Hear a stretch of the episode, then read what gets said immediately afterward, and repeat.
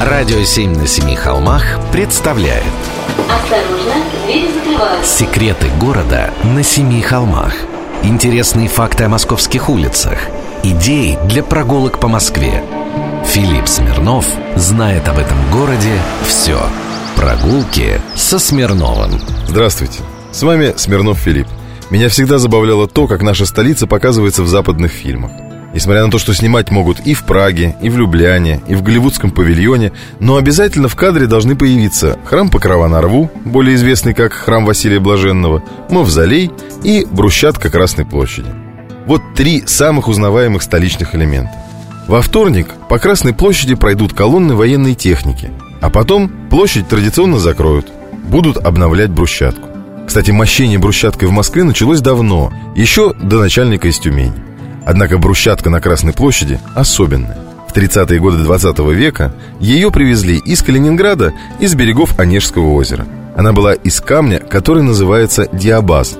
Брусок был большим и весил 8-10 килограммов. И площадь была пестрая. В 1974 году были проведены масштабные работы по изменению облика Красной площади. На нее положили огромную бетонную подушку, а поверх той новую брусчатку темно-серого цвета. Причем она меняет свой цвет на черный во время дождя.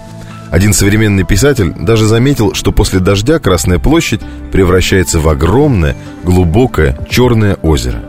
Брусчатка сделана теперь из брусков весом 12-15 килограммов из камня с поэтичным названием габро. Это разновидность базальта.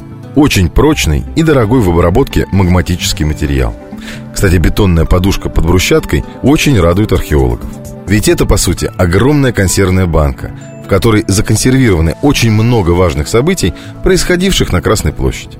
Например, немногие знают, что когда-то по ней ходил трамвай. Следы от рельс как раз и отпечатались в слое под брусчаткой и бетоном, как под крышкой. Никакая реновация не доберется. Так что сходите, оставьте след в истории. Быть может, раскопают через тысячи лет. В фантиках от жвачки и осколках монет. Прогулки со Смирновым Читайте на сайте radio7.ru Слушайте каждую пятницу, субботу и воскресенье в эфире «Радио 7» на Семи холмах «Радио 7» на Семи холмах представляет Осторожно, двери закрываются. Секреты города на Семи холмах Интересные факты о московских улицах. Идеи для прогулок по Москве.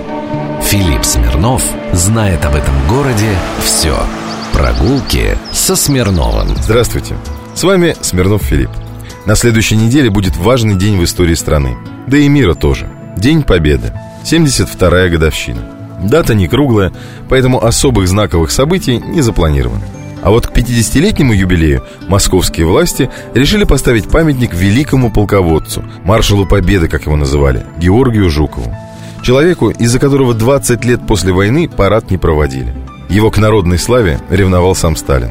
Поэтому парад провели 24 июля 1945 года, и все, на 20 лет забыли. Улицы не перекрывали, метро не закрывали, рейсы не отменяли. Так вот, к юбилею скульптор Клыков изваял 100-тонный монумент маршалу. Монумент, который напоминает о Георгии Победоносце. Под копытами лошади маршала поверженные флаги немецко-фашистских захватчиков. Памятник хотели поставить на самой Красной площади.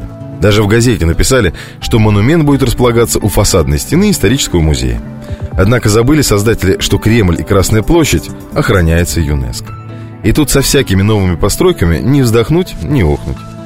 Строить, возводить и перекраивать ничего нельзя. И против международной общественности не попрешь даже если ты и маршал.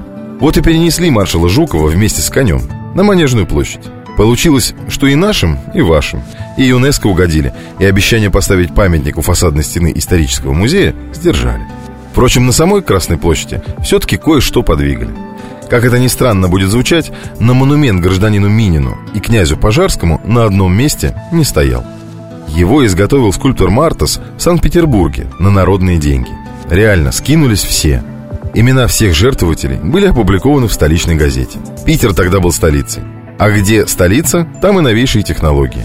Благодаря этим технологиям впервые в мире целиком был отлит пустотелый монумент. А это, на секундочку, почти 18 тонн меди. Оттуда по воде его переправили в Москву и поставили напротив Кремля, у здания верхних торговых рядов, там, где сейчас стоит здание ГУМа. А на свое нынешнее место Минин и Пожарский переехали в 1930-е годы. Заявлялось, что они мешают проведению парадов. Хотя причина была идеологической, конечно. Памятник стоял напротив мавзолея. И получалось, цитирую, «наследие царизма взирает на могилу вождя мировой революции». Надеюсь, никакие идеологические причины не помешают вам сходить в эти дни на самую известную площадь в городе на Семи холмах. Прогулки со Смирновым. Читайте на сайте radio7.ru. Слушайте каждую пятницу, субботу и воскресенье в эфире «Радио 7» на Семи холмах.